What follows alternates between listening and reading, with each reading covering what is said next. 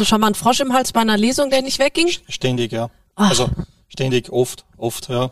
Wenn man kein Headset hat, ist okay. Dann kann man sich kurz einmal, da kann man sagen, Entschuldigung, kurz weg mal.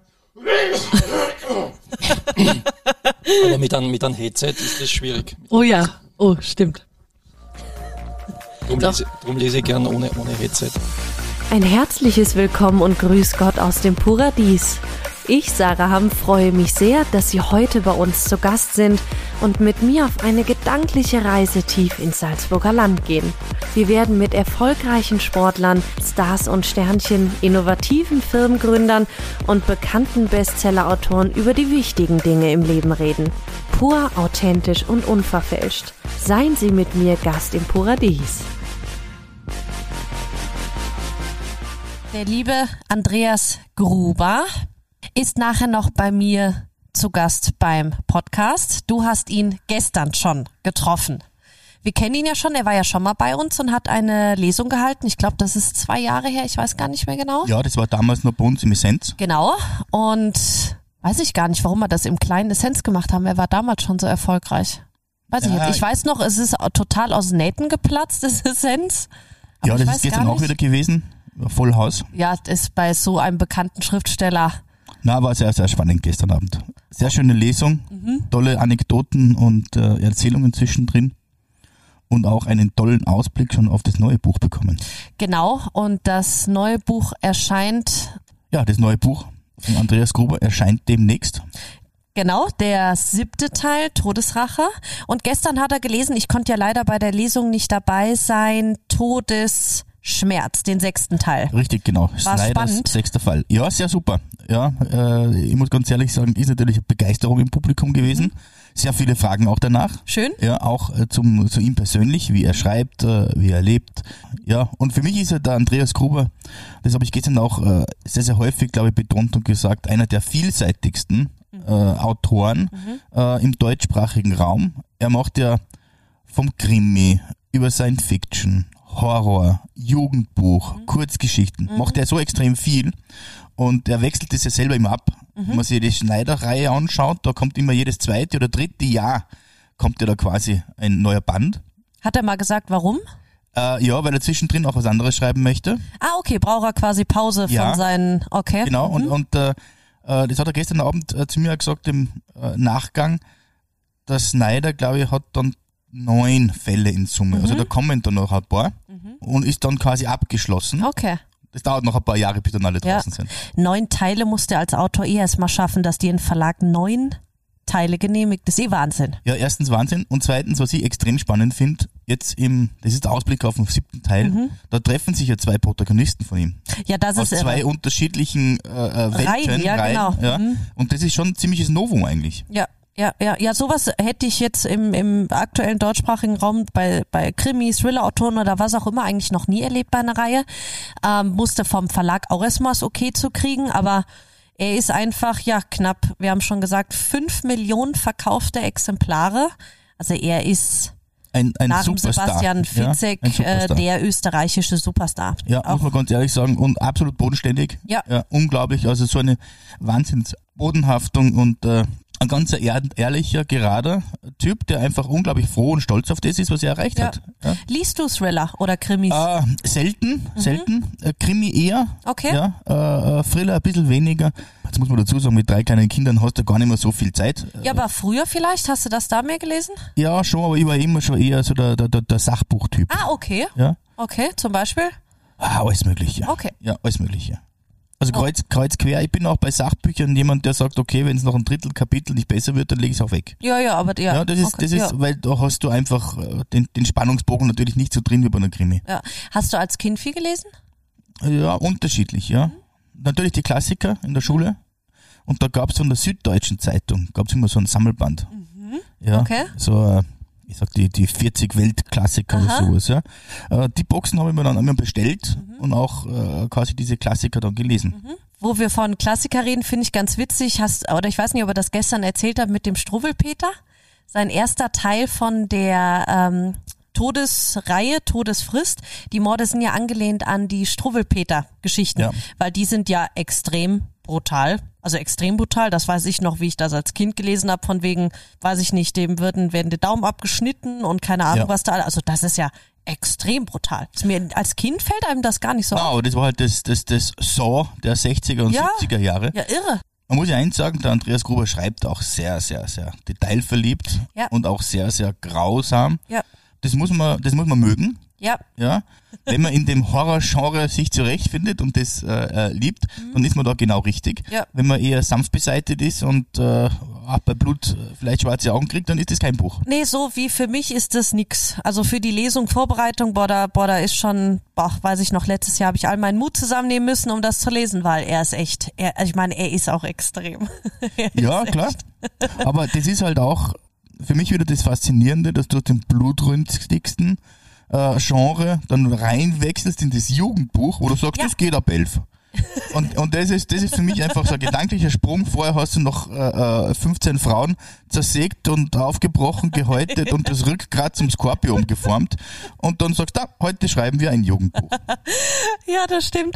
Äh, wolltest du mal ein Buch schreiben, so als Kind? Ich werde jetzt Ja. Schriftsteller, okay? Ja, habe ich, habe ich ganz ehrlich, habe ich einmal versucht. Ähm, ich bin, habe ich vorher schon gesagt, eher der Sachbuchtyp. Ja, ich würde mir über gewisse Themen würde ich es mir zutrauen. Du könntest doch mal ein Buch schreiben, wie führe ich ein Hotel für alle, Nein, die das jetzt, würde ich nie machen, Okay. weil äh, das wäre für mich ein bisschen zu oberlehrerhaft und besserwisserisch. Okay. Und da gibt es wahrscheinlich auch tausend andere, die es besser wissen und besser machen können. Mhm. Ähm, da glaube ich, ist es ganz, ganz schwierig, äh, aus der Perspektive etwas Mhm. zu schreiben. Ja, wenn dann, dann müsste ich so machen, so hab, dass man sagt, okay, das wäre meine Philosophie oder oder mein Weg dahin, aber es wäre nie einer, wo ich sage, so muss es gemacht werden, Okay. weil das funktioniert in der Regel nicht. Okay, okay. Ja. Aber ja, ein paar so, ein paar so Themen würde mir schon zutrauen, Mhm. aber natürlich auch äh, mit viel Vorbereitung Mhm. und Einarbeitung, weil wenn ich das machen würde, dann mit sehr viel Leidenschaft, sehr viel Engagement, Mhm.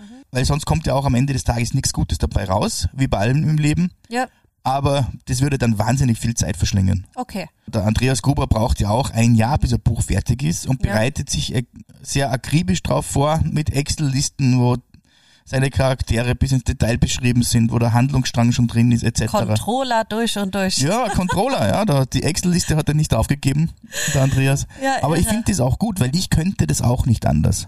Ja, stimmt. Du wärst, du wärst genauso. Ja, ich müsste mir auch Für mich wäre das der Graus und du wärst genauso. Stimmt. Ja, äh, ich, ich, ja, ich glaube, das ist halt, äh, im, im Prinzip brauchst du für, einen Buch, für ein Buch auch eine Art Businessplan. Ja, du brauchst einen gewissen Handlungsrahmen, da gibt's gewisse Akteure da drin, dann passiert Ja. irgendwas, dann musst du vielleicht die Spannungsbogen wieder runternehmen, wieder hochziehen, dann gibt's eine Wendung und dann gibt's halt irgendwann das große Finale und äh, ja, und du bist ja nicht der Einzige, der Bücher schreibt. Da gibt's ja Tausende und nur ganz, ganz wenige können davon erleben. Ja, ja, das ist es. Und wenn du einmal Erfolg hattest, dann ist vielleicht der Druck ein bisschen höher, dass das nächste Buch auch wieder gut wird. Und dann würde ich mich selber wahrscheinlich noch besser darauf vorbereiten als für das vorhergehende Buch. Ja, das stimmt. Und ich glaube, man denkt auch immer, ah, mal eben Buch schreiben oder eine Geschichte schreiben, das wäre so was Einfaches. Aber wie du sagst, ich glaube, da brauchst schon extrem viel Vorbereitung. Ja, glaube ich auch. Ich meine, natürlich kann sich äh, äh, in der Handlung was ändern. Vielleicht hält man sich gar nicht einmal so an seine Struktur dann. Aber äh, wichtig ist es, glaube ich, das zu haben, um überhaupt beginnen zu können. Ja, das stimmt. Michi, was mir jetzt gerade einfällt, hast du dir eigentlich unsere Paradies-Meditation von unserer letzten Folge angehört? Ja, natürlich. Und? Ja, war sehr, sehr cool. Schön, oder? Ja, äh, muss ich ganz ehrlich sagen, die Paulina hat das wahnsinnig gut gemacht. Ja. Ja. Ich habe es mir auch schon ein paar Mal angehört. Also wenn man zu Hause sitzt und die Augen zumacht und sie mit einem so wirklich durchs Paradies geht, ist was ganz Besonderes. Und Ja, von ist so einem Profi, also Ja, ist mehr Profi irre. geht nicht. Ja. Ähm, das ist wirklich was ganz Besonderes geworden. Ja, ich bin ja kein so extrem esoterischer Typ, Ja, aber, aber, muss man dazu sagen, das führt einen schon, wie soll ich sagen, zu ganz anderen Zugängen und holt einen auch etwas runter. Das ist Mhm. Ja. schon ganz gut. Ja, ja und wie gesagt, sie hat's wirklich schön gemacht mit der Anspielung aufs Birnhorn und sie geht mit einem durchs Chaletdorf und man kriegt so richtig ein Gefühl, man wäre im Paradies in Leogang und ich glaube, das ist auch für ganz viele Gäste, die wieder zu Hause sitzen und mal irgendwie sich wieder in den Urlaub wünschen, wie man das selber ja auch macht, wenn man irgendwo schön war, ist das schon was Tolles geworden. Ja, auf alle Fälle und äh, großer Dank auch an dieser Stelle nochmal an die Paulina. Ja, genau. Sie, ihr hat's auch auf jeden Fall Spaß gemacht. Und ja, Michi, ich würde sagen, wir spannen unsere Hörer nicht weiter auf die Folter. Oh Mann, ich sollte auch das Schreibcamp besuchen. Ja, das machen wir vielleicht, das hat angeboten der Andreas, gell? Schreibcamp im Paradies. Das wäre Weltklasse, da wäre Ja. auf jeden Fall dabei. Drei Tage oder sowas, denke ich mal, wird er dafür brauchen. Na, wäre schon eine Wahnsinnsgeschichte, Ähm, ja. Das wäre was richtig Cooles und ja, jetzt freue ich mich erstmal, was er uns erzählt und wir halten auf jeden Fall alle am Laufenden, wie es da mit ihm weitergeht. Ja, dann wünsche ich dir und uns allen äh, viel Spaß mit dem Andreas Gruber und bis zum nächsten Mal. Dankeschön. Lieber Andreas, freut mich riesig, dich heute zum zweiten Mal bei uns im Paradies begrüßen zu dürfen und das erste Mal bei uns im Podcast Zimmerfrei. Ja, du gehörst mit einer Gesamtauflage von über drei Millionen verkauften Exemplaren zu den 4,8. 4,8 schon. Ja, das sind das alte, das ist ja Wahnsinn.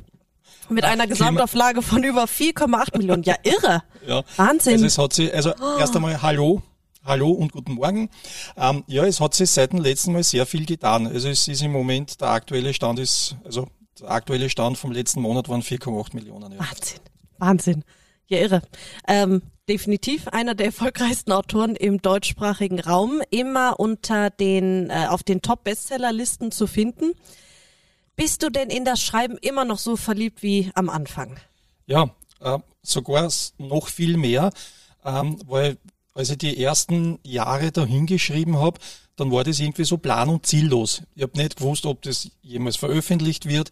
Ich habe nicht gewusst, ob das überhaupt irgendjemandem gefallen könnte. Das ist so aufs Blaue hineingeschrieben gewesen. Und jetzt, wo aber weiß, es gibt ein Publikum, die, die, die, die freuen sich schon auf, auf die nächsten Bücher und ich weiß, dass das veröffentlicht wird, ist das nochmal ein viel größerer Motivationsschub, weil man die, den, den größeren Sinn dahinter erkennt, ja, dass das nicht alles unnötig ist. Und drum macht mir das Schreiben noch viel mehr Spaß als wie früher. Und ja, ich bin immer noch verliebt ins Schreiben. Ah, schön. Das ist, hört man bei, bei, wenn Leute über ihren Job reden, ja auch nicht immer, dass sie immer noch verliebt sind in das, was sie machen. Das ist ja ein Geschenk. Das ist ja genau. schön. Ja, genauso betrachtet, so als Geschenk, weil ähm, ich wollte immer schon Schriftsteller sein, schon von Kindheit an und ich habe nie geglaubt, dass ich das jemals realisieren könnte. Also das war irgend so ein Jugendtraum. Andere wollten äh, Tierärzte werden, andere wollten Raumfahrer werden, ja, ich wollte halt Schriftsteller werden. Und das hat dann halt wirklich eines Tages geklappt und darum äh, empfinde ich das als, als großes Geschenk, weil ich das machen darf, hauptberuflich, was ich immer schon machen wollte und was mir großen Spaß macht. Toll. Ich wollte früher auch immer Autorin werden, aber ich hatte den, hab das irgendwie nicht zu wenig mitverfolgt. Mit so sieben, acht Jahren waren meine Geschichten mal in den Zeitungen, im Kölner Stadtanzeiger und so. Da Wirklich? gab's früher eine Seite, wo Kinder Geschichten hinschreiben durften, Du ziemlich lange auch. Sieben Jahren veröffentlicht. Ja, ja. In, in, in einer groß auflagenstarken Zeitung. Ja. Und ja, dann ist es irgendwie im Sande verlaufen. Ich hatte da Ja, nicht den das ist oft nötigen so, wenn man, Ehrgeiz. das ist oft so, wenn man in frühen Jahren gleich durchstartet und der Shootingstar wird. Ja, genau so ist es. Ja, mit einer Wahnsinnsauflage, dann kann es eigentlich nur noch bergab gehen. Genau, habe ich mir das- auch gedacht. Ja, Ja. das ist, das ist die klassische, tragische Geschichte von Schriftstellern, die zu jung erfolgreich werden. Genau so ist es. Ähm, ja, deine Martin S. Snyder-Reihe ist ja momentan eigentlich so nach der Rache-Reihe dein Aushängeschild, zumindest aktuell. Hast auch gestern äh, daraus gelesen bei uns. Am 19. September erscheint ja endlich der neue, der siebte Teil, Todesrache. Zwei Fragen. Weißt du schon, wie viele Teile es noch geben wird? Und könntest du dir ein Leben ohne Martin S. Snyder überhaupt noch vorstellen? Beides ja. ähm, als ich den ersten Teil geschrieben habe, äh, war es ein sogenanntes Standalone-Roman. Das heißt, als, als eigenständiger, ähm, in sich abgeschlossener Roman, da war noch gar nicht die Idee, dass da eine Serie daraus werden könnte. Aber trotzdem habe ich den Schluss so geschrieben, dass zumindestens die Leser einen Ausblick haben könnten, wie es weitergehen könnte. Also du hättest schon gerne gehabt, auch das weitergeht. Ja, ja, ja, schon. Okay. Ja, aber das, das hängt immer davon ab, ist erfolgreich, mag der Verlag eine Fortsetzung äh, bringen, gefällt es den, den Lesern überhaupt? Das hängt davon ab und das hat man halt vorher nicht gewusst. Trotzdem habe ich eben am Schluss diesen, diesen kleinen Ausblick eingebaut, wie es weitergehen könnte. Und dadurch, dass sich der dann gut verkauft hat, das war Todesfrist, der erste Teil, ist dann eine Reihe draus geworden. Und ab dem zweiten Teil habe ich dann schon gewusst, es könnte weitergehen mit weiteren Teilen und habe dann schon ein bisschen in die Zukunft geplant. Und als ich dann diesen dritten Teil fertig hatte, ähm, war das dann so, dass ich für mich beschlossen habe, das ist so die erste lose Trilogie und zwar deshalb, weil da der BKA-Präsident der Dietrich Hess war. Und beginnen mit dem vierten Teil wollte ich eben eine neue lose Trilogie machen mit einem neuen BKA-Präsidenten und da war dann schon der Plan, also ab dem dritten Teil habe ich dann schon gewusst, es wird insgesamt drei lose Trilogien geben mit drei verschiedenen BKA-Präsidenten, also okay. drei verschiedene klar. BKA-Präsidenten-Ära. Und ja, also die, die Reihe ist auf insgesamt neun Teile konzipiert. Das war damals schon die Idee und die hat sich seitdem nicht geändert. Jetzt im September erscheint der siebte Teil. Ja, und auf die Frage, ob ich mir ein Leben ohne Martin S. Snyder vorstellen kann, ja, wenn dann der neunte Teil geschrieben wird und da, da habe ich schon vor, dass das ein, ein, ein großes, finales, dickes Buch wird, dann ist die, die Geschichte zu Ende erzählt, ja, dann kommt die, die Snyder-freie Zeit für mich. Oder ein Prequel, wie Herr Martin S. Snyder so geworden ist, wie er Ja, im Endeffekt ist. Könnte man ja auch machen, so Genau. der Jugendliche. Wie die, die Netflix-Serie über ähm, Valanda. Ja. War ja auch oder quasi wie oder er wieder, wieder äh, Young Indiana Jones, kennt man so einen Young, Young Ja. Martin S. Ja, ja, genau, genau. Das wäre wär vielleicht auch noch eine Ja. Idee. Ähm, ja, was darfst du denn über Todesrache verraten? Oder kannst du irgendwas verraten? Ich habe ja, ähm, im, also ich muss bisschen sagen, ich bin wie die Alice vom Wirtmüller, von der Buchhandlung, die hast du Ja, sicher auch ja. kennengelernt. Wir trauen uns ja nicht wirklich, deine Bücher zu lesen. Ich lese sie ja immer für die Lesungen, Ja. habe aber Albträume wochenlang und tue mich wirklich schwer damit. Ähm, und habe jetzt den sechsten Teil nicht gelesen, habe aber vom Umfeld mitbekommen, weil meine Eltern, Großeltern Riesenfans sind, dass ja eine ganz bekannte Figur gestorben ist. Ja. Die waren alle total sauer. Also ich soll dich auch fragen, was das sollte. Die sind alle total sauer. Ähm, und eine Figur wird vermisst. Ich denke mal, darum wird's auch gehen im siebten Teil. Was darfst du da überhaupt noch zu verraten? So was darf ich verraten. Also der sechste Teil endet damit, und das kann ich jetzt verraten, das ist absolut spoilerfrei. Ähm, der, der sechste Teil endet damit, dass die letzte Zeile lautet, äh, Fortsetzung folgt. Aber es ist trotzdem so, dass der sechste Teil ein in sich abgeschlossener Fall ist. Also der Fall ist zu Ende erzählt, aber es gibt so eine kleine Subhandlung, so eine kleine Nebenhandlung und die lasse ich offen. Und das ist sozusagen der Übergang von der zweiten zur dritten Trilogie, also der Übergang vom sechsten auf den siebten Band. Also wo ist Sabine, oder? Ja, danke, dass du das jetzt verraten hast. Genau, wo ist Sabine? ja, also, also Sabine Nemitz verschwindet spurlos am Ende des sechsten Teils. Okay, das haben wir jetzt verraten. Und im siebten Teil, Teil geht es darum, dass ähm, die Suche nach der Sabine Nemitz ist aber der Auftakt für einen neuen Fall. Okay. Und weil der eben so komplex ist, ähm, braucht der Snyder diesmal Unterstützung von jemand anderen, also nicht von seinem Team, also schon auch von seinem Team, also von diejenigen, die zumindest überlebt haben, den vorigen Teil. Das ist ein bisschen geschrumpftes Team, aber er bekommt jetzt noch zusätzlich äh, Verstärkung von einem Leipziger Kripo-Ermittler und das ist der Walter Polaski. Ja. Und der hat einen Gastauftritt, weil den Walter Polaski, den gibt's ja schon in, in meinem Thriller-Universum und zwar aus der Rache-Reihe. Das ist eine eigene Krimi-Reihe. Da sind bisher erschienen Rache Sommer, Rache Herbst, Rache Winter. Und jetzt im neuen Snyder-Teil hat der Walter Polaski eben einen Gastauftritt, der bekommt einen eigenen Handlungsstrang, darf oder muss viel mehr mit dem Martin S. Snyder gemeinsam ermitteln.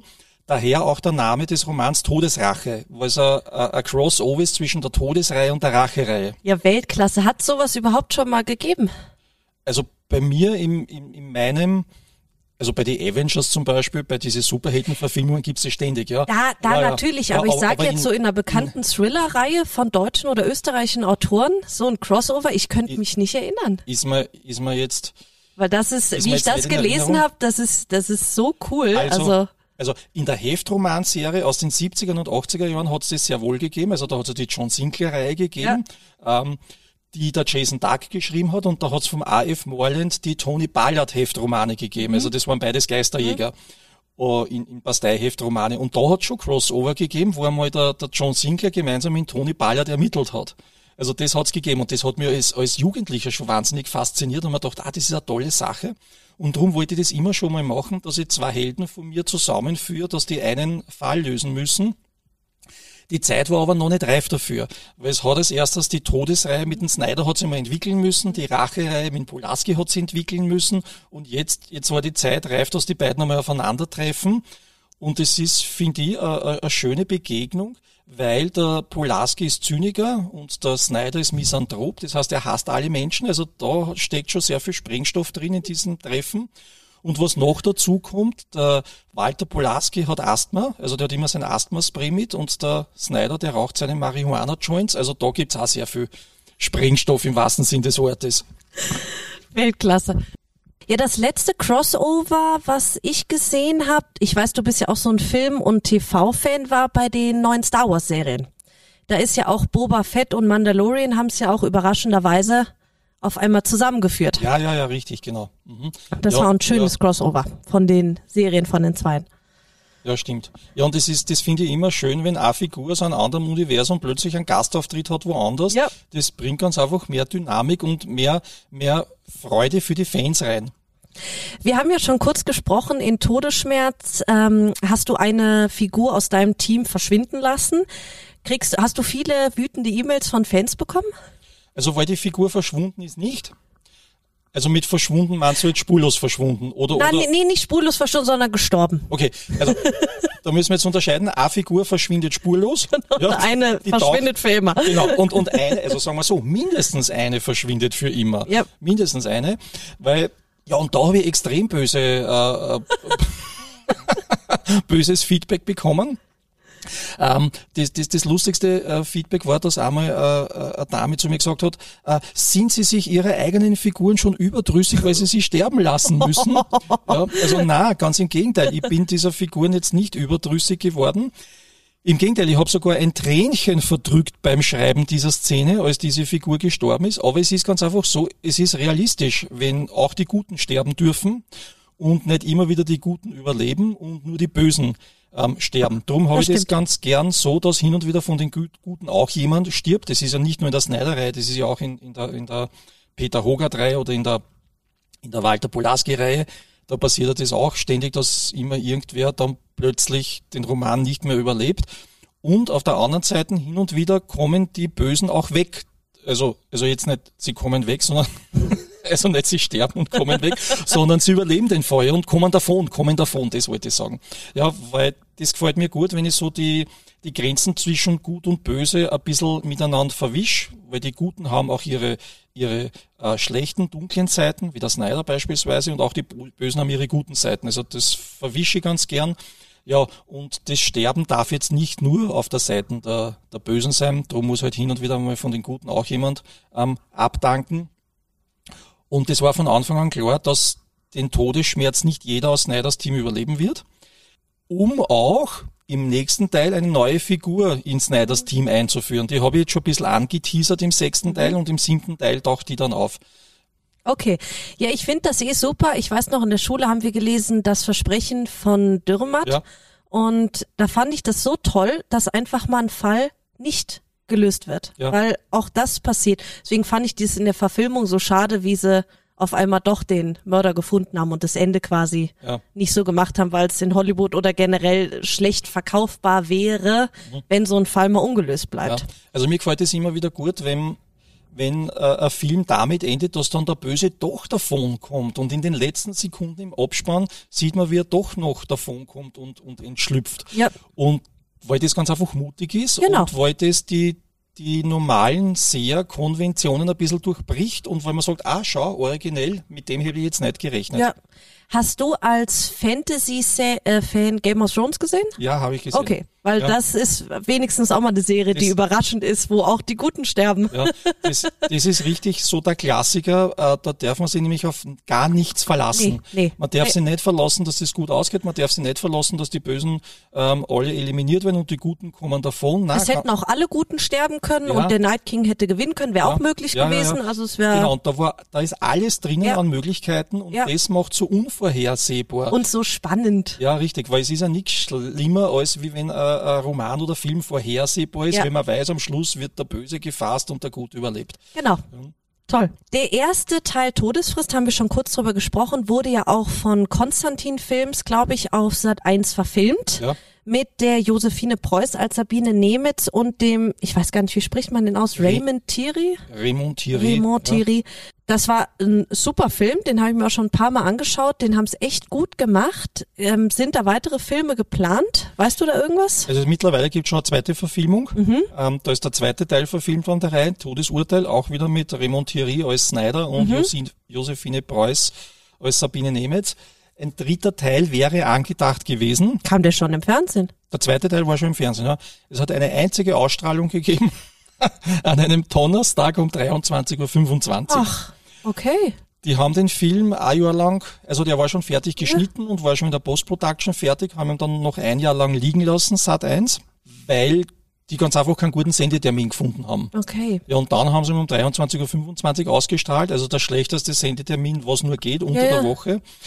Und der Hintergrund ist ganz einfach der, weil äh, Sat 1 seine äh, Fiction-Abteilung geschlossen hat. Das heißt, die haben diese Eigenproduktionen jetzt geschlossen und drehen keine Eigenproduktionen mehr.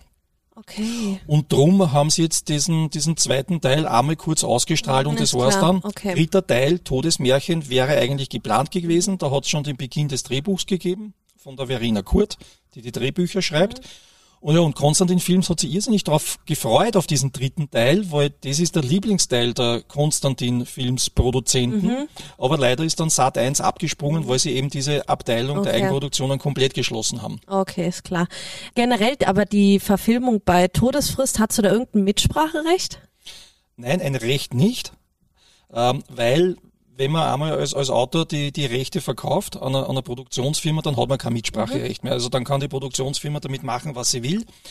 Und ist auch gut so, weil sonst spricht der Autor dauernd mit und es entsteht ein Chaos. Es sei denn, der Autor kauft sich selber ein als Mitproduzent. Dann Ah, hat er natürlich mhm. Mitspracherecht. Das war, aber. Mhm. das war aber bei mir nicht der Fall, darum hatte ich kein Mitspracherecht. Aber, jetzt kommt das große Aber, und da war ich echt froh und dankbar, dass das so passiert ist. Die Produzenten haben mich von Anfang an mit ins Boot geholt. Jetzt nicht als Berater, das wäre jetzt zu übertrieben formuliert gewesen, aber sie haben mir vorab das Drehbuch lesen lassen. Oh, schön. Ich habe mit der Verena Kurt gesprochen. Sie hat mir ihre Vorschläge präsentiert, was sie kürzt und wie sie kürzt und wie sie teilweise die Handlung verändern muss, damit aus einem 450 Seiten ja, Roman trotzdem eine stimmige Story innerhalb von 90 Minuten Ja. erzählt wird. Weil wenn man mehr als die Hälfte weglassen muss, dann muss man kleine Eingriffe machen in die Handlung. Weil sonst sagen dann die Leser zwar alle, wow, das ist genauso verfilmt wie im Roman, super, aber die, die das Buch nicht können, kennen, die schauen sich den Film an und denken sich, hä? Das Ja, passt doch vorne und hinten nicht zusammen. Ja. ja, und da haben wir schon vorab verschiedenste Änderungen besprochen. Ich habe dann das Drehbuch lesen dürfen, habe dann auch meinen Senf dazugeben können, Toll. was ich gern ändern würde oder, oder wollte. Wobei das immer in einen kleinen Rahmen bewegt hat, diese Änderungen. Also da ist nur hauptsächlich um Dialoge gegangen, dass das anders erklärt wird und dass die Motivation ähm, anders drüber kommt bei den Figuren. Ja, und dann ähm, habe ich schon vorab, bin ich übers Casting informiert worden, also wer die, wer die Rollen spielt und dass ich dann den Raymond Thierry ähm, gesehen habe, den ich von einem anderen Film kannte. Nämlich es gibt einen niederländischen Actionfilm, der nennt sich Blackout. Also ist eher so ein Psychothriller-Action-Thriller. Da spielt er total coole Figur. Und als ich da erfahren habe, dass der den Snyder spielt, da war ich hellauf begeistert. Ach, toll. Und dann hat's noch eine Presse-Vorab-Vorführung gegeben äh, in einem Kinosaal für Presseleute und da bin ich auch eingeladen worden. Ach, Also, schön. Toll. Und Josephine Preuß kennt man ja sowieso. Ja. Als, das war ja auch, hat auch super gepasst, fand ich. Zur, Ja, also ich, ich finde finde sehr gut besetzt. Ja. Die, die Josephine Preuß, ganz dünn, ganz klein, lange braune Haare, also passt perfekt.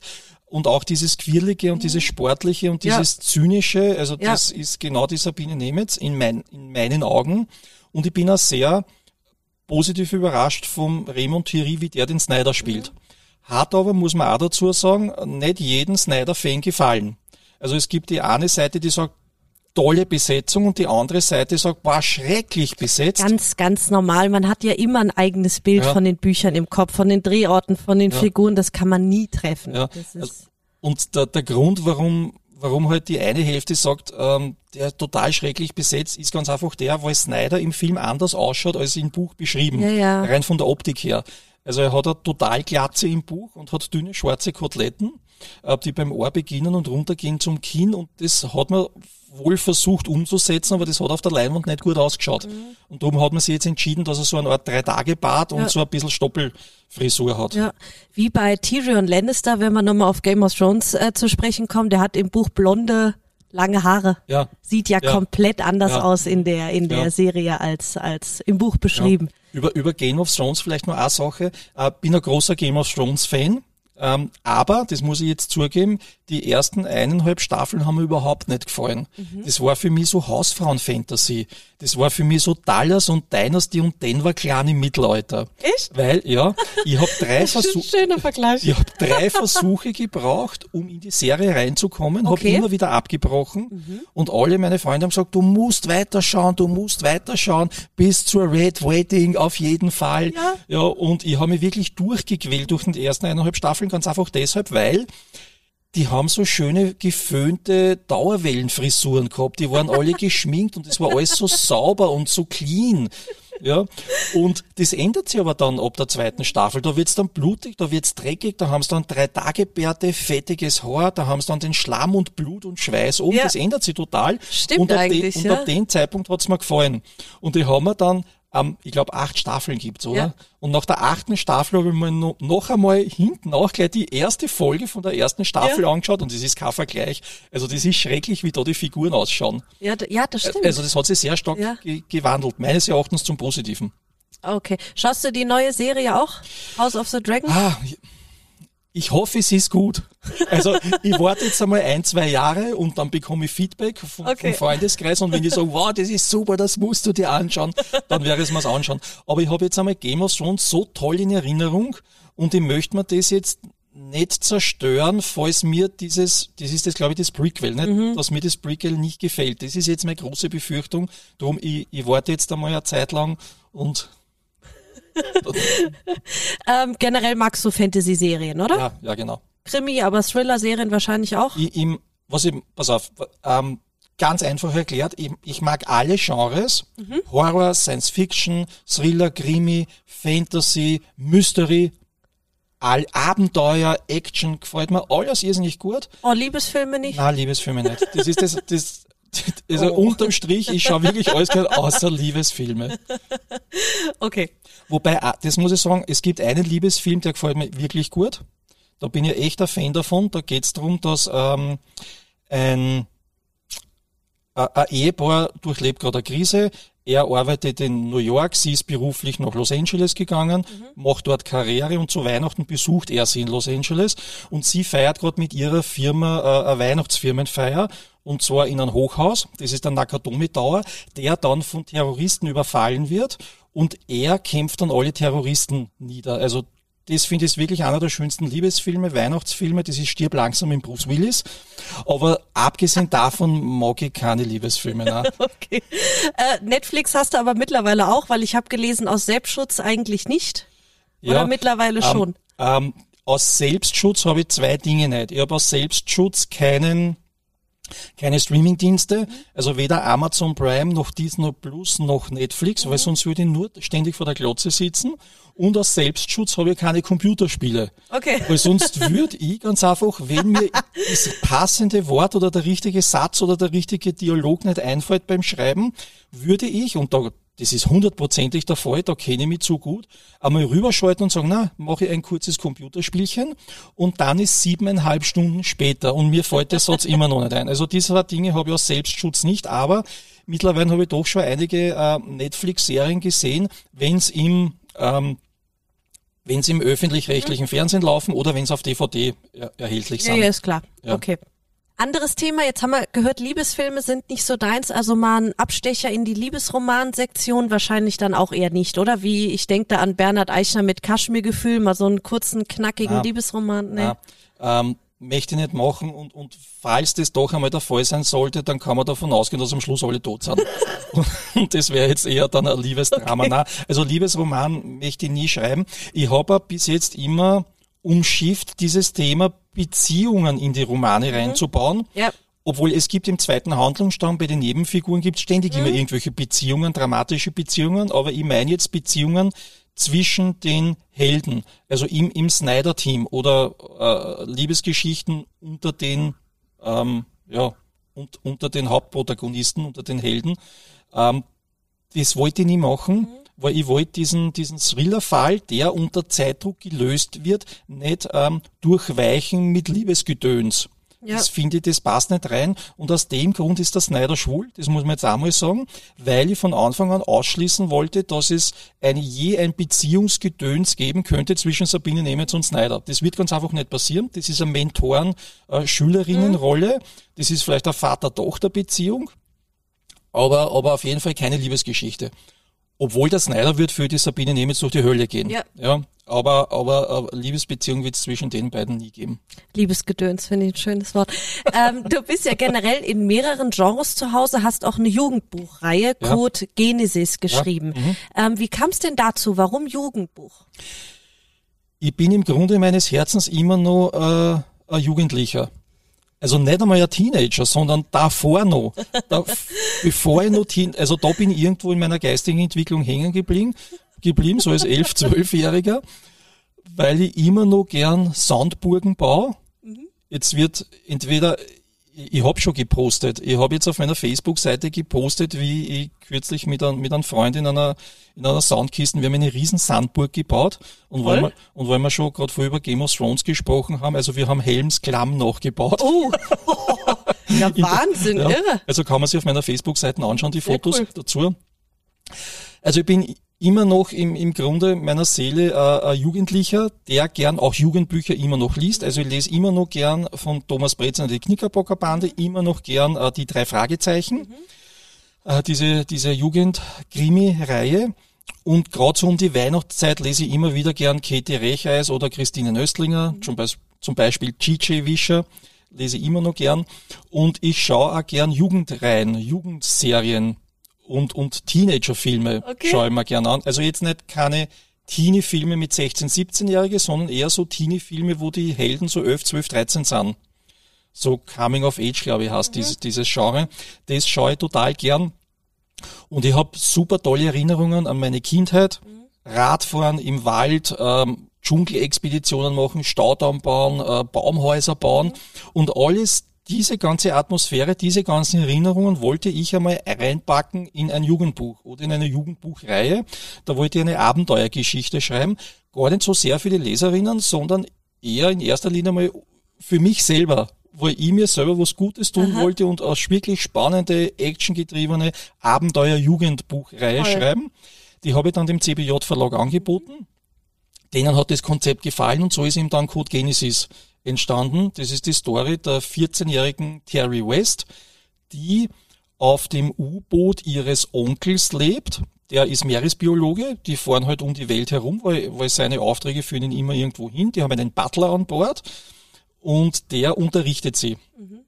Dann hat sie noch ein Frettchen, das ist der Charlie, und dann hat sie noch ihren Cousin, den Isen, und die bilden quasi dieses, dieses Team und die stolpern dann in einen, in einen abenteuerlichen Actionfall, der mit dem Verschwinden von Terry Wests Mutter zu tun hat, als sie vier Jahre alt war. Toll. Äh, Harry Potter-Fan dann auch? Ja, natürlich. Schön. ist das erste Buch, was ich meinem mittlerweile fünf Monate alten Sohn vorlese. Wir sind schon auf Seite 298 zum von, Einschlafen. Von Stein der Weisen. Ja. Ja, super. Ja. ja. Also ich sage immer, man kann nie früh genug anfangen mit Harry Potter. Ja.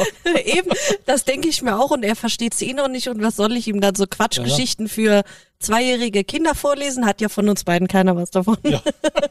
was war denn als Kind so dein Lieblingsbuch? Gibt's da irgendwelche Bücher, die dich denn geprägt haben oder die bei dir die Liebe zum Lesen eigentlich geweckt haben? So muss ich sagen. Ja, total. Ähm, ich habe irrsinnig schöne und viele Erinnerungen an, an meine Jugend äh, und an die ersten Bücher, die ich gelesen habe. Und eins der ersten Bücher, an die ich mich erinnern kann, die ich gelesen habe, ähm, war von der äh, Käthe Recheis, österreichische Autorin, und zwar Professor, du siehst Gespenster. Mhm. Das ist so ein 180 Seiten Jugendbuch, ähm, illustriert mit, mit, tollen, mit tollen Bildern.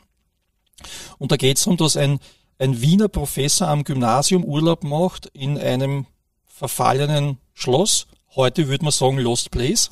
Und der trifft dort auch Geister. Ah, okay. Und, und ähm, die Geister sind natürlich mit anderen Geistern befreundet und der muss dann mit diesen Geistern einen Kriminalfall lösen und die Spur führt unter anderem nach London. Da treffen sie dann auf den Geist von Sherlock Holmes und irrsinnig Ah, das spannend. klingt cool. Also das ist quasi so das erste Crossover, Ja, was ich, was ja. ich äh, als, als Jugendlicher gelesen habe und das und den Roman habe ich mittlerweile schon fünf oder sechs Mal gelesen, so alle paar Jahre immer wieder. Ach toll. Und jedes Mal habe ich die Befürchtung, ah, jetzt wird's mir wahrscheinlich nicht mehr gefallen, weil es sind ja doch wieder einige Jahre ins Land gezogen, man hat sich als Schriftsteller weiterentwickelt, aber na, der ist immer noch gut, dieser Roman. Dann habe ich noch gute Erinnerungen an die ersten Stephen King Romane, die ich so mit 14, 15, 16 gelesen habe. Also das war zum Beispiel das letzte Gefecht und, und S und Shining, also die, die Klassiker. Ähm, die waren damals übrigens in meiner Jugend auch schon Klassiker.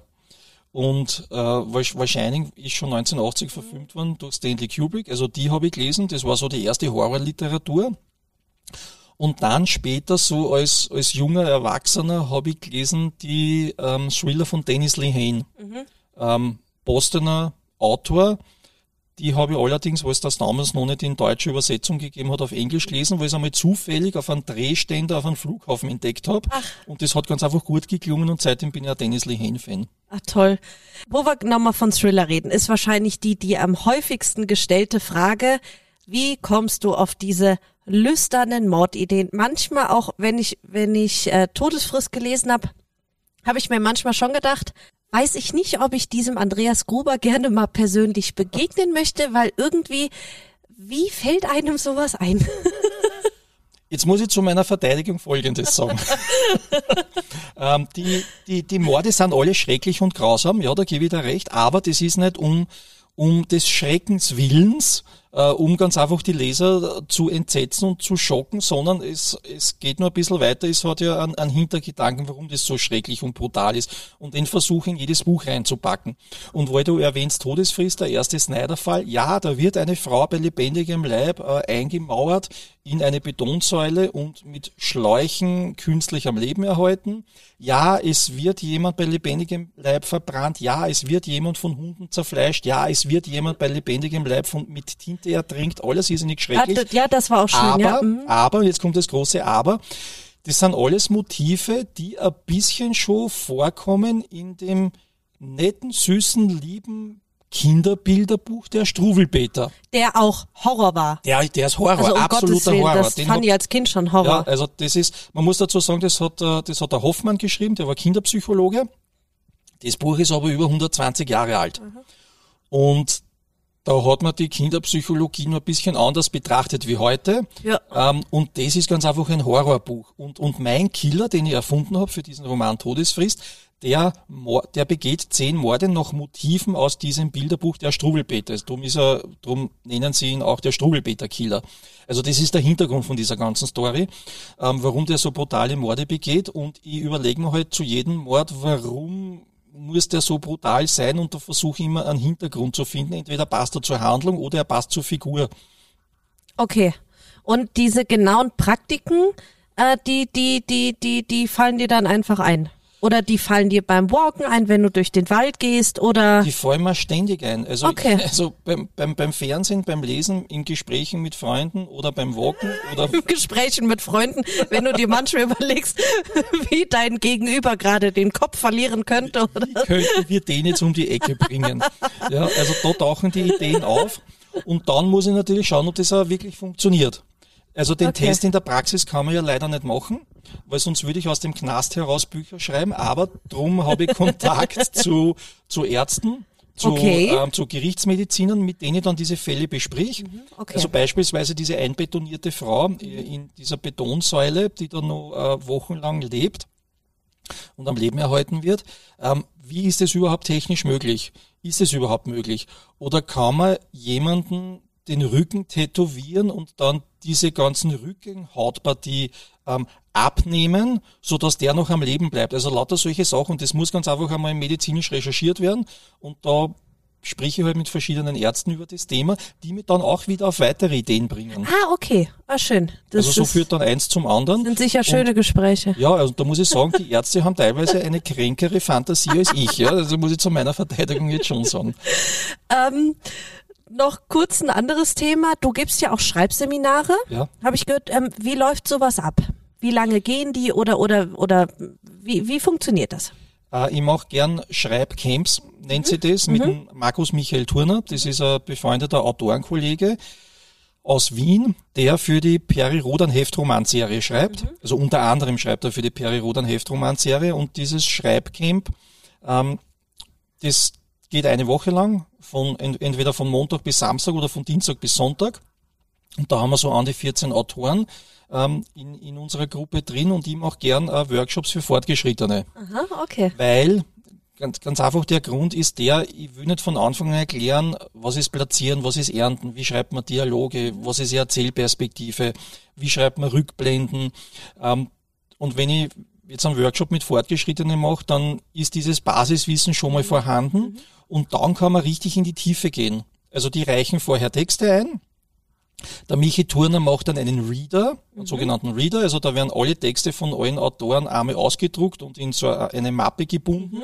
Die werden dann vorab an alle verteilt. Das heißt, jeder, der zu diesem Schreibcamp kommt, kennt schon die Texte der anderen und die werden dann einmal durchgekaut. Ah, toll. Und, Okay. und dadurch, dass das Fortgeschrittene sind, kann man wirklich extrem in die Tiefe reingehen und kann sehr viel aus diese Texte noch rausholen. Und da werden eingeschickt entweder Kurzgeschichten oder Kapitel von einem Roman oder ein Exposé. Das ist eine Inhaltsangabe für einen Roman. Von einem geplanten Roman, der geschrieben wird. Ja, und zwischendurch gibt's immer wieder Schreibübungen. Wir machen ein bisschen die Theorie durch und äh, das ist so ein Mix aus Texte überarbeiten und Schreibübungen und die Schreibübungen werden dann auch überarbeitet und das ist irrsinnig intensiv. Also ich bin nach dieser Woche bin ich extrem geschlaucht dann nachher, glaub aber es macht total Spaß. Toll. Also wir sitzen da in einer in einer Pferderange. Ach. Ist diese ist dieser findet diese ähm, Schreibcamp statt und es geht um 9 Uhr los und ja zwischen 9 und 10 am Abend sind wir dann Boah. fertig. Wahnsinn. Also es ist intensiv. Es Ja. ist eine Belastung für Körper und Geist. Toll. Äh, ja, Andreas, zum Schluss noch letzte Frage. Äh, wenn uns jetzt irgendwelche jungen, ambitionierten Schriftsteller zuhören, dein ultimativer Tipp für alle, die gerne Schriftsteller werden wollen. Am besten sein lassen oder? Es kommt drauf an. Wenn man ähm, schreiben möchte, um berühmt und reich zu werden, dann würde ich sagen, sein lassen, weil das die, meines Erachtens, das ist jetzt immer nur meine subjektive Meinung oder meine Erfahrung, das ist die falsche Herangehensweise. Jetzt, jetzt schreibe ich einen Bestseller und wer berühmt. Weil um einen Bestseller zu schreiben und über Nacht berühmt zu werden, muss man meines Erachtens zehn Jahre lang intensiv schreiben und arbeiten, bis es dann funktioniert. Also das wäre dann vielleicht äh, die, die falsche Motivation, sondern man müsste schreiben ähm, aus folgender Motivation heraus, wenn das Feuer in einem brennt und man hat diese, man steckt dieses Herzblut rein und man verzichtet auf Partys und auf Urlaube und auf Freizeit, weil man halt wirklich rund um die Uhr in jeden freien Minuten an diesem Roman schreibt, weil man sie weiterbildet mit Creative Writing Büchern, weil man sie weiterbildet mit Schreibgruppen, mit Schreibcamps, mit, mit Testlesen und gegenseitigen Lektorieren in Schreibgruppen. Das ist wirklich ein hartes Business. Und wenn man da zehn Jahre lang dran bleibt und schreibt und schreibt und schreibt, dann hat man die Möglichkeit, wenn man den richtigen Verlag hat, die richtige Lektorin, das richtige Marketing, das richtige Buchcover, das richtige Thema zum richtigen Zeitpunkt und da einen Zeitgeist trifft, da kann man dann erfolgreich sein. Und dann kann man davon leben. Aber da muss man wirklich den Biss haben, dass man durchhält. Und wenn man unbedingt Schriftsteller werden will, dass man sagt, ich möchte Schriftsteller werden, ich will davon leben, das ist mein Traumjob, dann ja, auf jeden Fall, dann soll man es machen. Weil irgendwann einmal wird's klappen. Und wenn man den ersten und den zweiten und den dritten Roman nicht verkaufen kann an den Verlag, dann kann man den vierten oder den fünften verkaufen. Und wenn es dann einmal klappt, dann werden die anderen Romane, die älteren, hinten noch, noch verkau verkauft und dann Stimmt, wie später bei Dan Brown. Ja, genau, Beispiel. Ja, ja. Dan Brown ist ein sehr gutes Ja. Beispiel. Genau so funktioniert. Okay. Ich wüsste gern mal den Prozentsatz, wie viele Schriftsteller wirklich vom Schreiben leben können. Das wäre mal interessant. Weil so viele können es nicht sein. Ja, ähm, sagen wir so, von generell von der Schriftstellerei, also vom Schreiben an sich im weitesten Sinne, können wahrscheinlich schon mehr leben, weil es kommt dann dazu, dass die dann teilweise übersetzen auch von Englisch ins Deutsche, weil die schreiben Kolumnen oder Artikel für die Zeitungen, arbeiten teilweise als Journalisten und schreiben nebenbei Bücher. Genau, also da ist der Prozentsatz eher höher. Aber wenn man jetzt wirklich nur die rauspickt, die sagen, die leben nur vom Roman Genau, schreiben, ja. ohne Übersetzung, ohne Artikel schreiben, nur vom Roman schreiben, da ist dann der Prozentsatz wirklich gering. Ja. Und wir haben im deutschsprachigen Raum an die 1000 Krimi-Autorinnen und Krimi-Autoren.